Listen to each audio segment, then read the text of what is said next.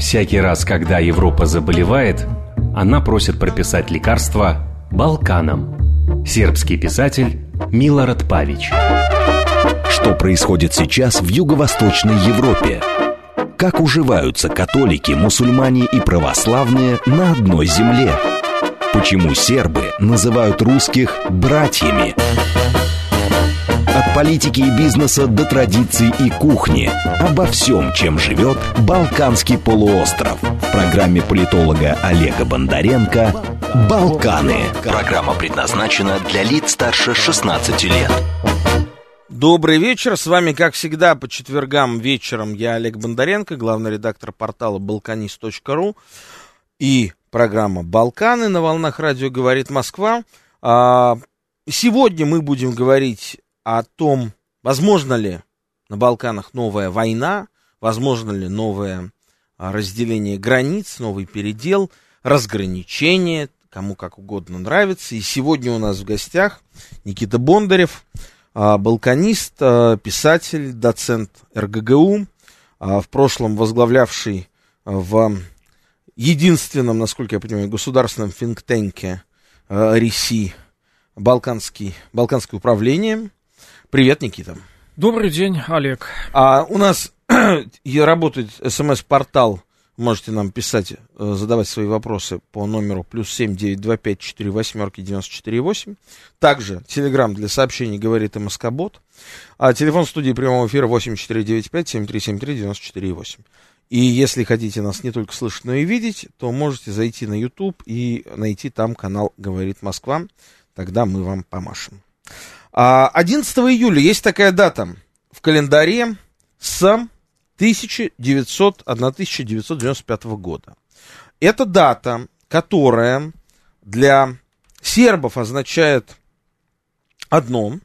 А в этот день была зачищена от а, исламских боевиков территория Сребреницы, территория, находящаяся в Республике Сербской в то время как а, другая сторона конфликта, в данном случае башняки, считает, что это день чуть ли не геноцида, чуть ли не геноцида, да, и до сих пор, несмотря на то, что прошло с того момента уже 26 лет, 26 лет минуло, до сих пор эта тема продолжает быть крайне актуальной в балканской политической жизни. Так, на э, прошлой неделе парламент Черногории принял резолюцию, мы ее, кстати, обсуждали в прямом эфире с а, одним из лидеров черногорской оппозиции, а, Миланом Кнежевичем, как он пошутил сам про себя, мы а, властвующая оппозиция. В этом, э, после этого, в общем, на этой неделе еще несколько там было заявлений на тему признания или принуждения к признанию в Сербии геноцида в Сребренице. А для чего это делается? Для того, чтобы представить сербов таким геноцидным народом, который, значит, а, издевался там над бедными несчастными этими боевиками а, незаслуженно. В общем, эту концепцию Запад проводит довольно давно, и это, в общем, не скрывает нисколько. А, кстати, кстати, вот буквально вчера а, наш портал выпустил новость эксклюзивную, кому интересно, может почитать на сайте balkanist.ru, а, о том, что а, Милорад Додик, нынешний председатель президиума Боснии и Герцеговины, серб по национальности, он призвал сербов по национальности, послов Боснии и Герцеговины в, ми, в, в мире, да, в разных странах мира, не приспускать национальный флаг 11 июля. В то время как министр иностранных дел Боснии и Герцеговины Бисерка Туркович а, сказала, что это, значит, день трагедии, э, она представляет как раз исламскую часть страны, и в связи с этим нужно обязательно приспустить национальный флаг. А поскольку в Москве послом Боснии и Герцеговине работает представитель сербов Желька Самардже, господин посол, а он последует, я думаю, призыву а, Милорада Додика и не будет приспускать национальный флаг. Но а, вопрос в другом. Это все уже такие частности, детали. Вопрос в том, что почему до сих пор, спустя 26 лет, уже э, даже президент Сербии, как-то было дело, Александр Вучич, приезжал в Сребреницу. Правда, его там забросали камнями, но, тем не менее, он приехал, он сказал какие-то приличествующие моменту слова. Вот. Хотя, конечно, никто там геноцид из сербов не признает никогда. Никогда, потому что признать геноцид в Сребренице значит отречься вообще от самих себя а, и запустить огромный маховик последующих репрессий с репарациями, с выплатами. Это все в итоге во что упрется? То, что значит, вы нас а, угнетали, вы нас а, как-то травили. Вот давайте теперь за это отвечайте. Отвечайте территорией, отвечайте деньгами, да? Вот. А буквально сегодня вышла новость о том, что э, власти вот этой самой Сребреницы теперь хотят сделать там э, отдельный вообще какой-то совершенно никому не подчиняющийся, я так понимаю, э, эксклав, или как его правильно назвать, анклав, по, по примеру другого округа, округа Борчко, который находится на границе с Хорватией, который вообще под мандатной территорией Организации Объединенных Наций. Вот. Вряд ли, конечно, мусульмане Сребреницы хотят быть подчинении он, хотя почему бы и нет, почему бы и нет. Никита, скажи, пожалуйста, на твой взгляд, почему спустя 26 лет и сегодня, и я так чувствую, что вот с этим накалом страстей это будет и через 10 лет, и через 15, и 20 лет, им все будут, наоборот, только еще больше к 11 июля нагнетать антисербскую истерию, обвинять сербов во всех смертных грехах, требовать от них, значит, всех возможных э, слов извинений и действий. Действий тоже, да, землей ли, деньгами ли, чем-то еще. Вот, или как в древности, с котом, там, женщинами, да. А, как ты считаешь, когда эта история закончится и что для этого нужно, чтобы она закончилась? А когда эта история закончится, сказать сложно. Что нужно, я, в общем, как раз могу сказать, что нужно, нужно, наконец, а, каким-то образом донести до а, международного сообщества ту правду о Сребренице, которую знают в Сербии все, которые в мире знает некое количество не ангажированных людей, которые достаточно хорошо знают, например, в Израиле, потому что несколько международных комиссий по расследованию трагедии в Сребренице, а это, безусловно, была трагедия, э, возглавляли э, израильские специалисты, вот, а, вот, чтобы эта правда, а, она стала достоянием мировой общественности. Потому что если э, мы возьмем любые западные СМИ, прежде всего англоязычные, но не только, французские, немецкие, э, любые, посмотрим, что они пишут о Сребренице, они повторяют вот эту вот изначальную ложь, ложь из 90-х годов, когда осуществлялась пиар-компания против сербов, в которой сербов э, выставляли единственно виновными во всех э, преступлениях, во всех, э, так сказать, двусмысленных и непонятных ситуациях, которые имели место вот в начале 90-х годов в бывшей Югославии. Это была полноценная пиар-компания, которой занималась э, нью-йоркская консалтинговая фирма Radarfin, э, их подразделение Radarfin Global Public Affairs. Как интересно. Э, компания, существующая прекрасно и до сих пор, лучшее исследование на эту тему принадлежит нашу с тобой, нашему с тобой, Олег Владимирович, хорошему знакомому Евгению Баранову, в прошлом журналисту Первого канала, ныне директору русского дома, представительства Россотрудничества в Белграде, он лет 12, наверное, назад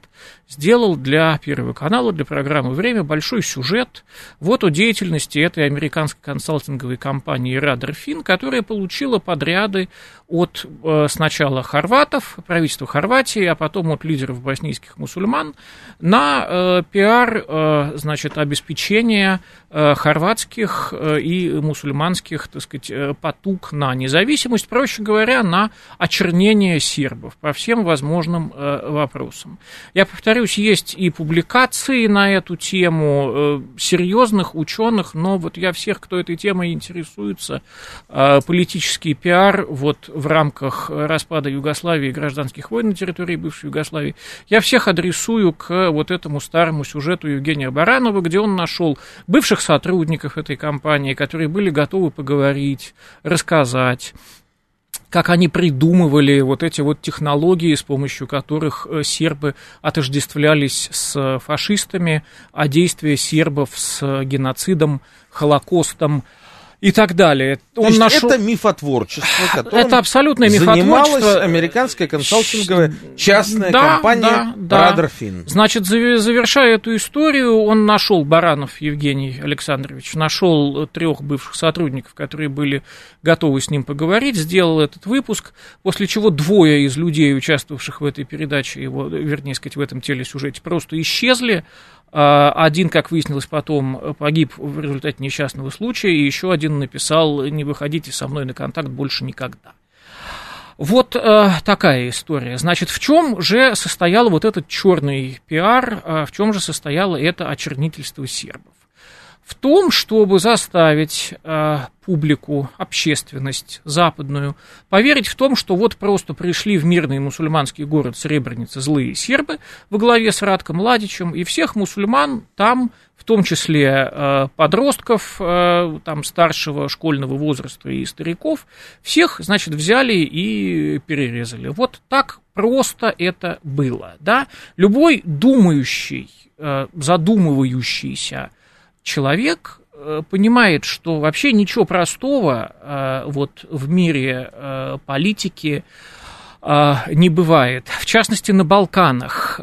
Если вам предлагается какое-то простое объяснение той или иной ситуации с 99% вероятностью, это объяснение неверное. Это объяснение лживое и упрощенческое. То есть на Балканах все сложно. Конечно, все сложно. Что на самом деле было в Сребренице, если очень коротко, потому что если долго, это можно 10 таких вот передач, как у нас э, сегодня, этой теме посвятить, если коротко. Значит, э, это, в общем, шахтерский, по сути, городок, это самая Сребреница, э, в котором жили переселенцы, оттуда приехавшие работать на рудниках, в общем-то, из всех районов Боснии, в основном мусульмане. А в деревнях над Сребреницей в горах жили в основном сербы. А, поэтому э, получилась ситуация вот такая. В самом городе большинством были мусульмане, и сербы в Сребренице в городе чувствовали себя не очень комфортно, но при этом мусульмане понимали, что если что, сербы из окрестных деревень их возьмут просто в кольцо, в блокаду, и старались все-таки слишком сильно не жестить. То есть отношения там у местных мусульман и местных сербов были сложные, но как-то, в общем, они в глотку друг в другу не вцеплялись, пока там не оказался мусульманский полевой командир Насер Орич, который вообще не уроженец Сербии, э, Сребреницы, он вообще из совершенно другого района района Боснии. Вот со своими какими-то боевиками он там э, оказался, и, в общем, первое, что он сделал, вырезал некое количество местных мирных сербов. Сколько именно сербов там забили, убили боевики Орича, вопрос спорный. Э, сербы называют одни цифры, мусульмане их, естественно, оспаривают. Э, но, в общем, факт тот, что первая резня в Сребренице это была резня боевиков Насара Орича, которые, в общем, так сказать, уничтожили некое количество мирного местного сербского населения, чем, естественно, сербов из окружающих Сребреницу деревень порядком разозлили. Потом там появляются части армии, Республики Сербской во главе с Радко Младичем.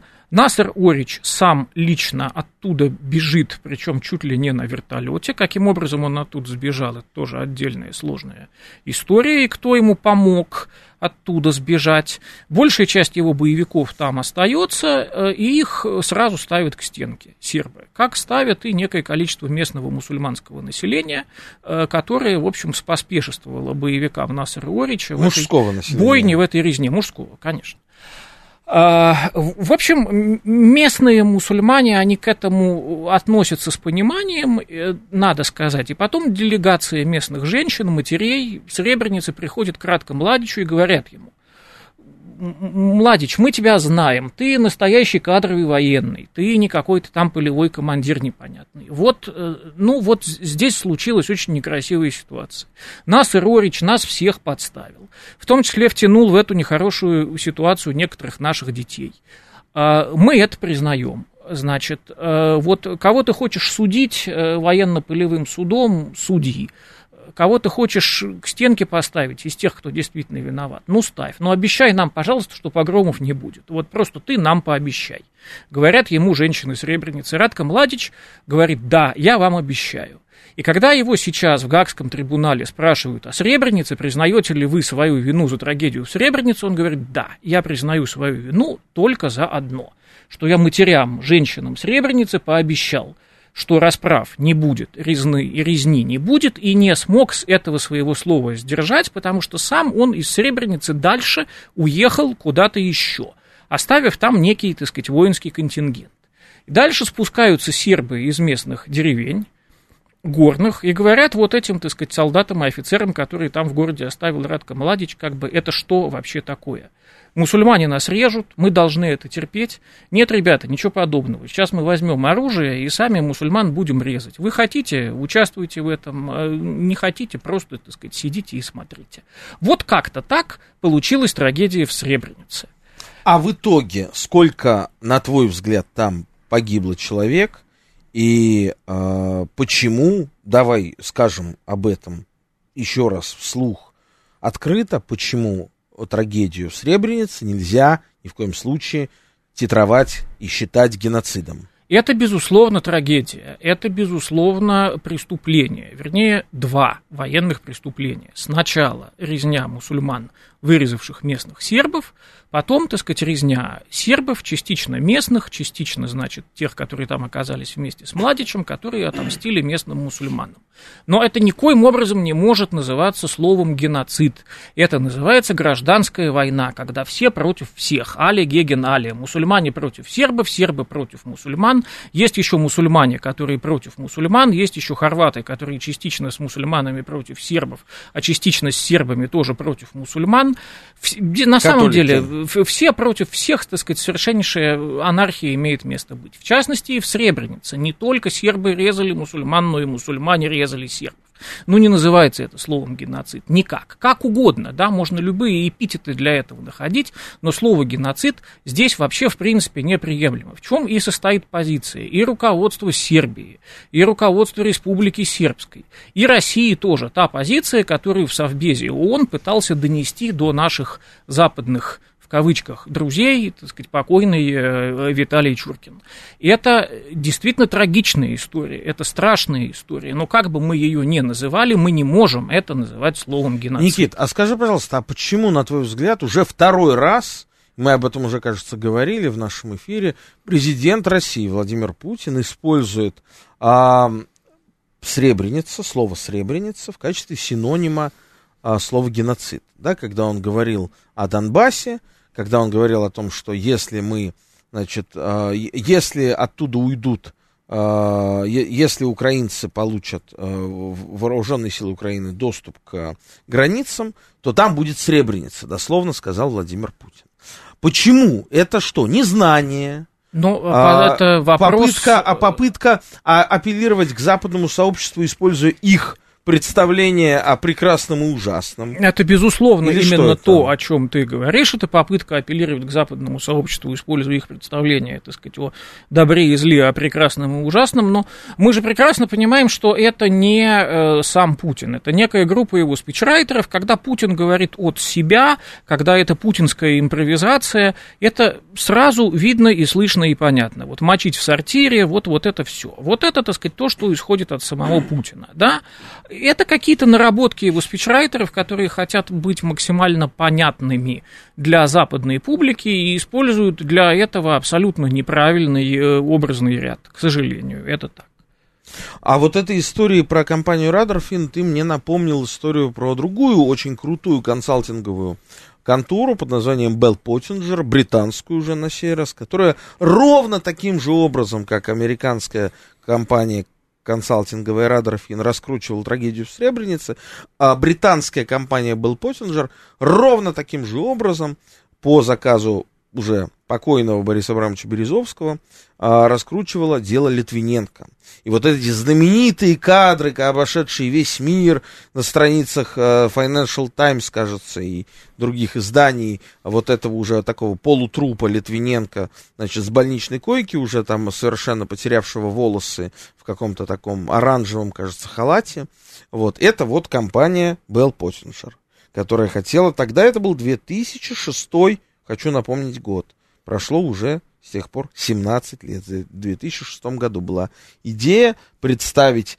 Первый раз, кстати, тогда это делали, а, как была попытка представить Россию, была попытка представить руководство России в качестве людей, которые используют отравляющие яды, да, тогда появился депутат Андрей Луговой после этого на выборах в Госдуму в 2007 году, да, а, Жириновский в этом смысле, надо отдать должное, гениален, да, он всегда умел подобрать каких-то таких ярких персонажей и сделать их своими, и вот уже Луговой там, какой созыв отбывает и снова там пойдет в Госдуму. Еще и ЛДПР возглавит.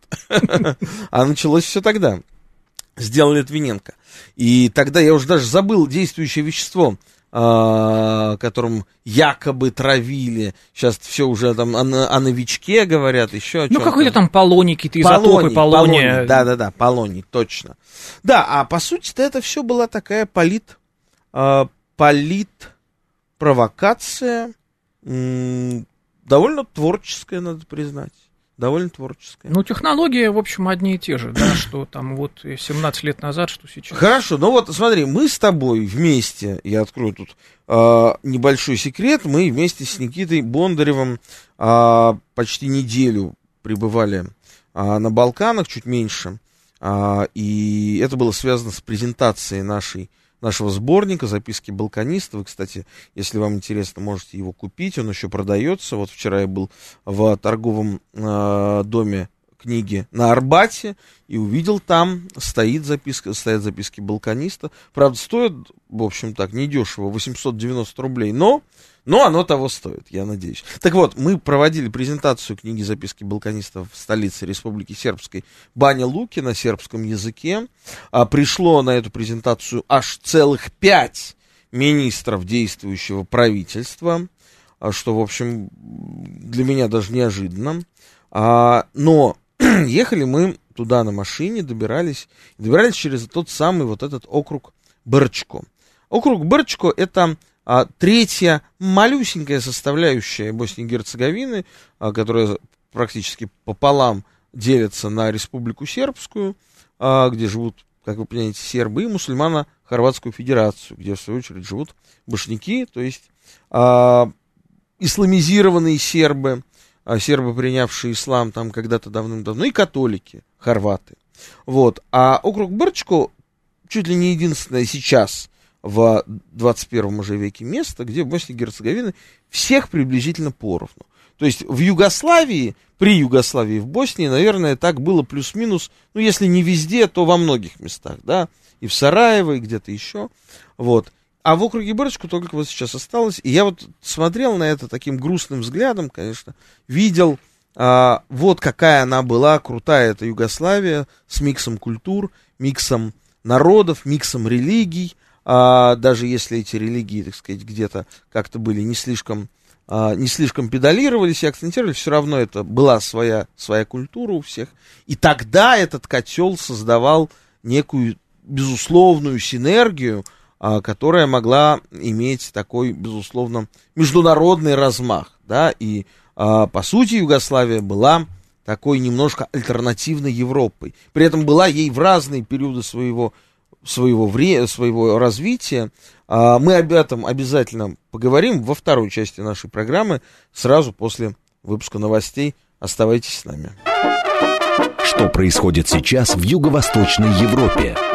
Как уживаются католики, мусульмане и православные на одной земле? Почему сербы называют русских братьями? От политики и бизнеса до традиций и кухни. Обо всем, чем живет Балканский полуостров. В программе политолога Олега Бондаренко «Балканы». Снова мы говорим о Балканах. Продолжаем разговор с Никитой Бондаревым, писателем, балканистом, доцентом РГГУ. Я Олег Бондаренко, главный редактор портала балканист.ру. Никит, а Сребреницу мы обсудили. Действительно, очень интересная история, связанная с вот этим мифотворчеством авторства американского консалтингового агентства Радар Фин. Я э, очень надеюсь, что мы м- сможем сделать с твоей помощью а, на эту тему большой текст на пор- нашем портале «Балканист», потому что действительно это малоизвестная история, очень малоизвестная история, но а, возвращаясь уже к последствиям этого, к последствиям, а, вот сейчас то в Черногории чуть было не изменилась правительственная коалиция формально из-за а, принятия резолюции о Сребренице, да, а, то вдруг а, президент Сербии Александр Вучич делает очень жесткие, несвойственные ему заявления на тему того, что Сербия не признает геноцид Сребреницы и не будет ни с кем даже разговаривать в, таком, а, в такой манере, что, согласись, не характерно для его в целом примиренческого а, тона диалога, а здесь мы видим того Вучича, который был и в времена радикальной партии Шешеля. А, как известно, нынешний президент Сербии в свое время был министром информации в правительстве, самым молодым министром информации в правительстве Слободана Милошевича. А, и был таковым как раз, когда происходили бомбежки Югославии и НАТО в 1999 году. Но, возвращаясь к анонсированной теме. Возможно ли, вот нам а, слушатели пишут, неужели на Балканах такая напряженность, что речь идет о войне? А, вы знаете, вот на мо- по моим ощущениям, а, к сожалению, а, неразрешенные межнациональные противоречия, не закрытые, а замороженные, они рано или поздно обязательно разморозятся. Вот принцип Нагорного Карабаха тому ярчайшее подтверждение. Первый, кажется, Нагорный Карабах был первым межнациональным конфликтом, да? а, в Советском Союзе. В Советском Союзе он раньше всех возник. В 88 кажется, году. Нет, ну там и Душанбе, и Баку, ну, наверное, да. Если... Но, но началось все с Нагорного Карабаха, насколько я помню. Вот. А сейчас это вот в итоге и, и сегодня имеет место, и вот, пожалуйста, уже есть автодорога, соединяющая Турцию с Азербайджаном, а, и, в общем, много-много чего, что тогда было за, заложено. Вот и сейчас мы обсуждаем события в Сребренице, казалось бы, 26-летней давности, а последствия их мы еще будем очень долго вспоминать. Да и послушайте, да, даже вот сейчас а, очень а, страшные и напряженные события, которые происходят на границе с Таджикистаном, в Афганистане, да, это ли не следствие событий аж уже 40 с лишним летней давности, да, э, когда была советская операция, так сказать, попытка э, установить свой режим дружественный, и уже тогда возник этот тот самый Талибан, запрещенный в России, который сейчас, э, сейчас уже контролирует там половину границы. А все это неразрешенные межнациональные а, и не только межнациональные противоречия, попытка играть на них. Так вот, Никита, скажи мне, пожалуйста, насколько, на твой взгляд, а, насколько ты видишь будущее Боснии и Герцеговины а, как страны, как государства единого, или же, или же нет, или же ждет Балканы очередной передел? Ну, ты абсолютно прав в том смысле, что замороженный конфликт это просто отложенный конфликт, да. Значит, э, то, что его там временно подморозили, абсолютно не означает никогда, что он сам собой там по ходу времени решится, как говорится, рассосется. Не бывает. А он обязательно вспыхнет, но позже, как мы вот это видели на примере Нагорного Карабаха. Что касается бывшей Югославии вообще и Боснии в частности, а, вот за те годы, когда там этот конфликт а, пребывает вот в этом замороженном состоянии, какие-то изменения, какие-то подвижки происходят, выражающиеся прежде всего том, что в мусульманах Хорватской Федерации становится все меньше и меньше хорватов. Мы как-то говорили, почему это происходит. Потому что все боснийские хорваты имели двойное гражданство, боснийское и хорватское, и после вступления Хорватии в ЕС э, молодежь так практически вся – значит, э, поехала искать э, лучшие доли, там, кто в Австрию, кто в Германию, кто куда-то еще. Идет вымывание хорватов из мусульмана Хорватской Федерации. Сейчас процесс несколько застопорился, просто потому что уже все, кто хотел уехать, уехали.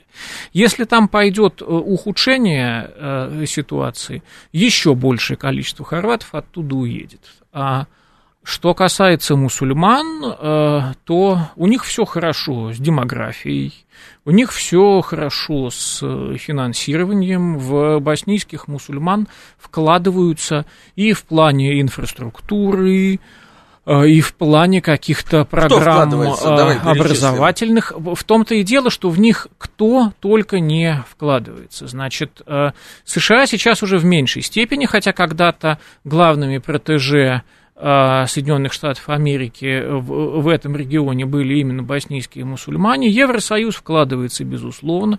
Вкладываются э, всякие радикальные исламисты, вкладываются Объединенные Арабские Эмираты, и при этом в не меньшей степени, чем Объединенные Арабские Эмираты, в Боснию вкладывается, например, Иран. Это вообще вот удивительный в своем роде э, регион, куда, э, так сказать, с одинаковой э, интенсивностью э, вкладывают э, деньги, силы, средства арабские страны, Иран и Турция. А, у них сложные отношения друг с другом, у спонсоров боснийских мусульман, а, но, тем не менее, как-то вот им удается находить общий язык.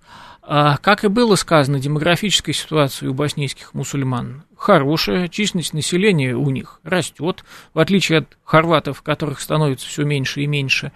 А что касается Республики Сербской, второго энтитета э, Боснии и Герцеговины, то там, конечно, ситуация сложная. Но, в общем и целом, сербы в Республике Сербской а, считают Э, значит, Боснию, считают Республику Сербскую своим домом, и в случае э, возобновления какой-то конфликтной ситуации между двумя энтитетами в составе Боснии они за свой дом готовы будут сражаться. К чему я это говорю? К тому, что конфликтная ситуация в Боснии, она более чем возможна, но в отличие от того, что было в 90-е годы, хорваты здесь будут играть роль второго плана, если не третьего плана, просто в силу своей Э, нынешней малочисленности, а, так сказать, основная конфликтная история будет разворачиваться между боснийскими мусульманами и боснийскими сербами.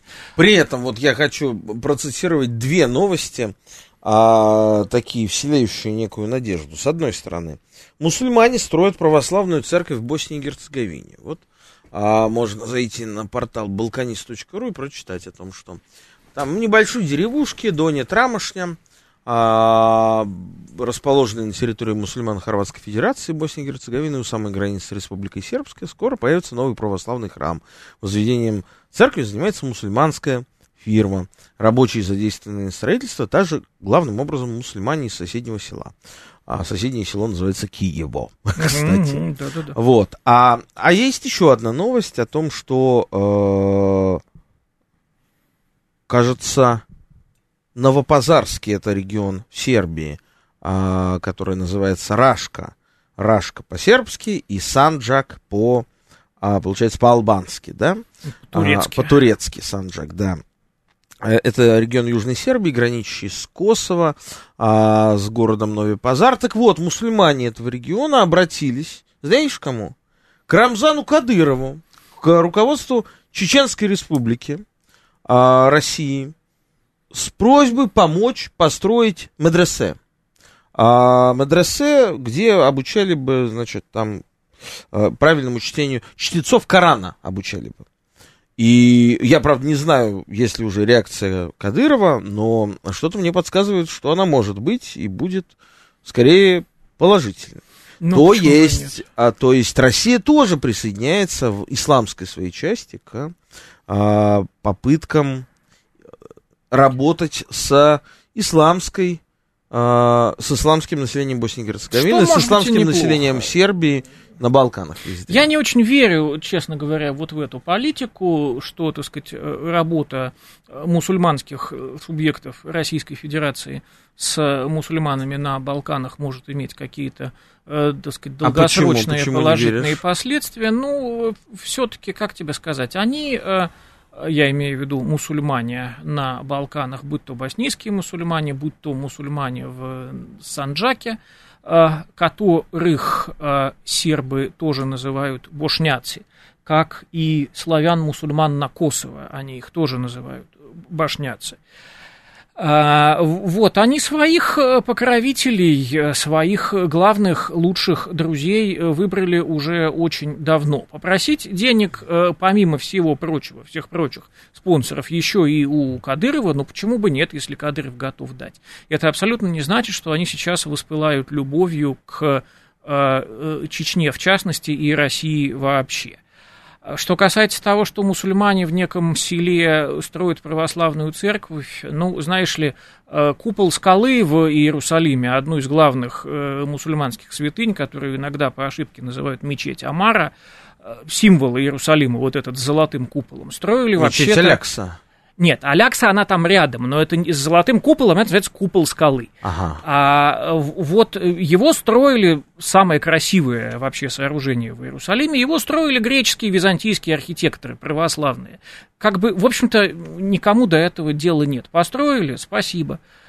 Закрыли эту страницу. Сам факт того, что там в одном случае там, христиане что-то строят для мусульман, а в другом случае мусульмане что-то строят для христиан, не означает примерно вообще ничего. Хорошо, но на, твой взгляд, а ждет ли нас в каком-то обозримом будущем новый передел границ на Балканах? Обязательно. Обязательно, непременно, никуда мы от этого не денемся. Нравится это кому-то или не нравится. Наверное, большей части людей это не нравится. Это категорически не нравится э, Евросоюзу. В частности, это категорически не нравится германскому МИДу. Мы помним эту историю, когда обсуждался вопрос, может быть, о пересмотре границ между, э, собственно, Сербией и самопровозглашенной республикой Косово.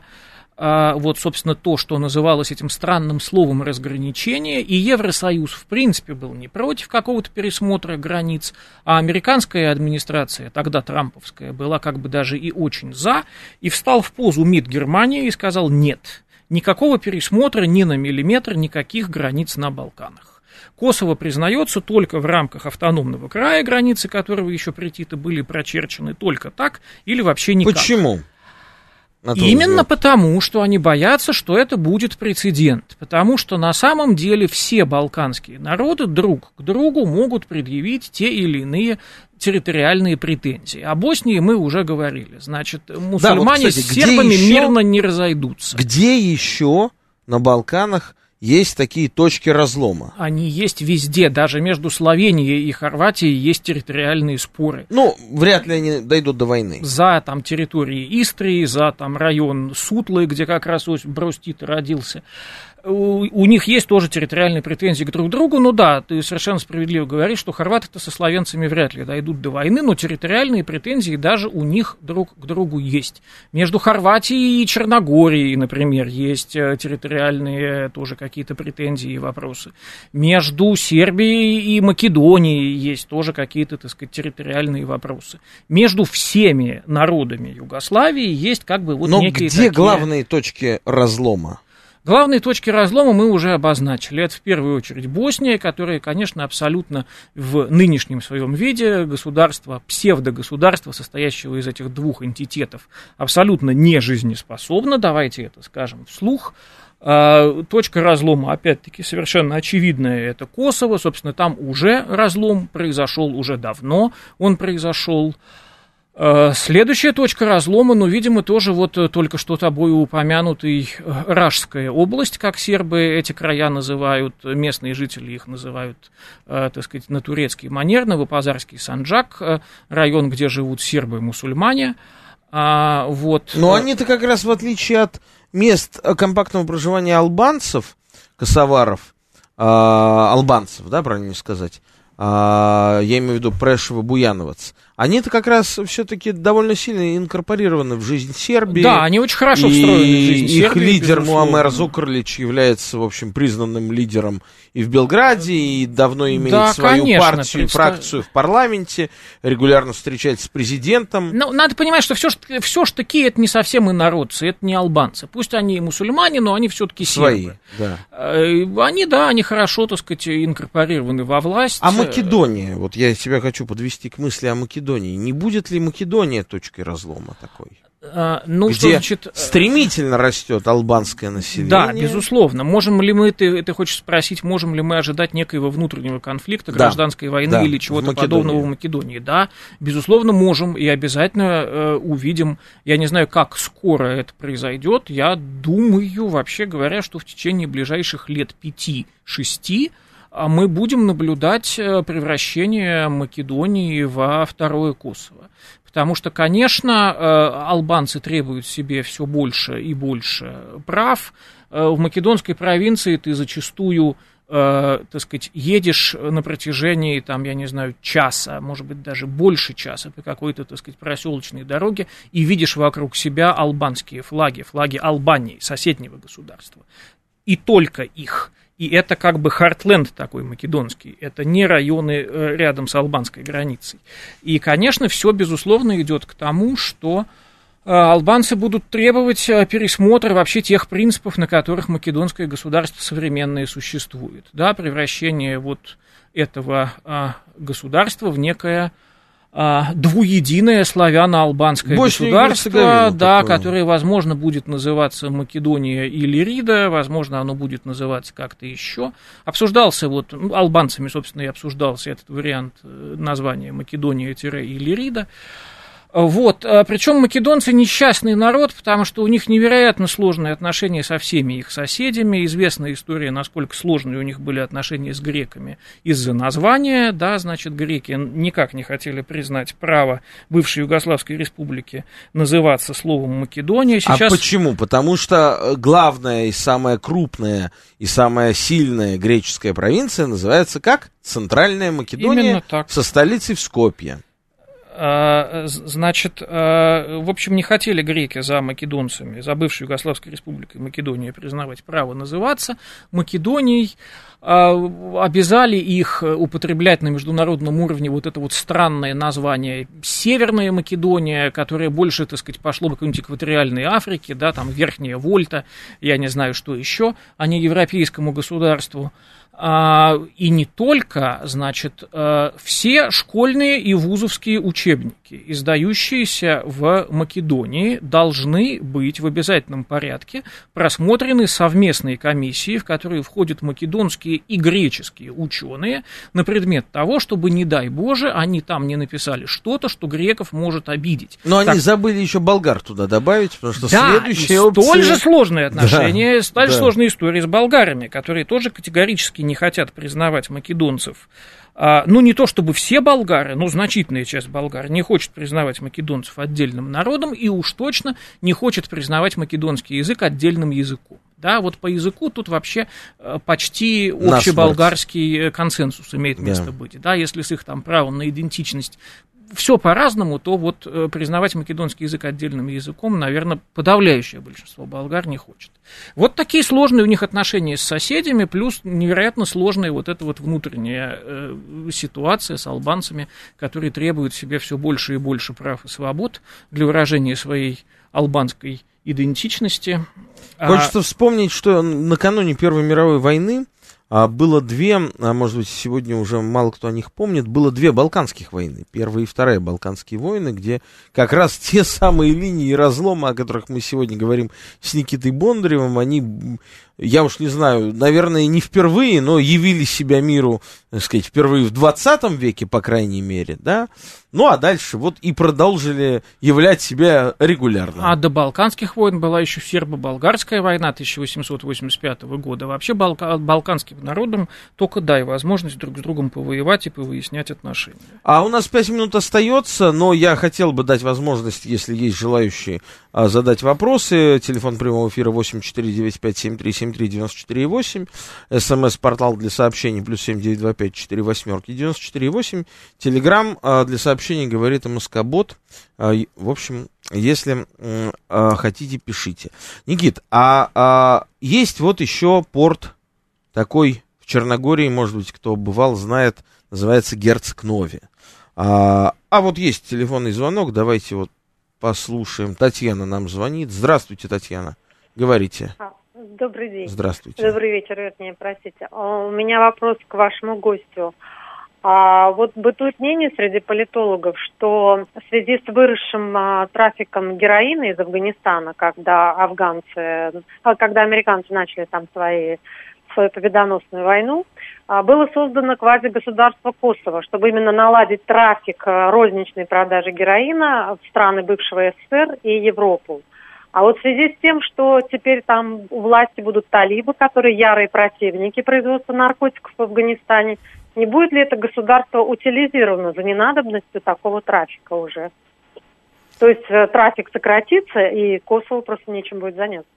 Спасибо. Спасибо. Ну, насчет наркотрафика вы, в общем и целом, все правильно говорите. Я не сказал бы, что я такой большой специалист по этой теме, но, так сказать, насколько я осведомлен, примерно все так и есть. Другое дело, что, конечно, Косово создавалось далеко не с одной какой-то целью. Да, вот ради выполнения одной какой-то утилитарной задачи создавать целое такое квази государства, ну, это немножко жирновато даже для, так сказать, нынешних э, хозяев дискурса, даже для, так сказать, Соединенных Штатов Америки. Конечно, целей и смыслов в существовании Косово как отдельного государства было много, и вот эта история, связанная с наркотрафиком, это только одна из них. В частности, например, американцам было очень важно получить на Балканах свою военную базу на случай обострения ситуации на Ближнем Востоке. Вот если бы у них не было базы Бонд-Стил в Косово, э, сложно сказать, как развивались бы события в Сирии сейчас, потому что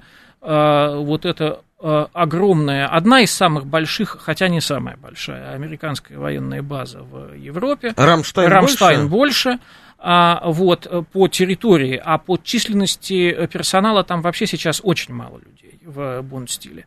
А, вот, но тем не менее, вот если бы у них не было этой базы подскока, как это, так сказать, в военном деле называется, не факт, что у них, так сказать, столь бы продуктивно, во всяком случае поначалу, э, пошли бы дела в Сирии. Да?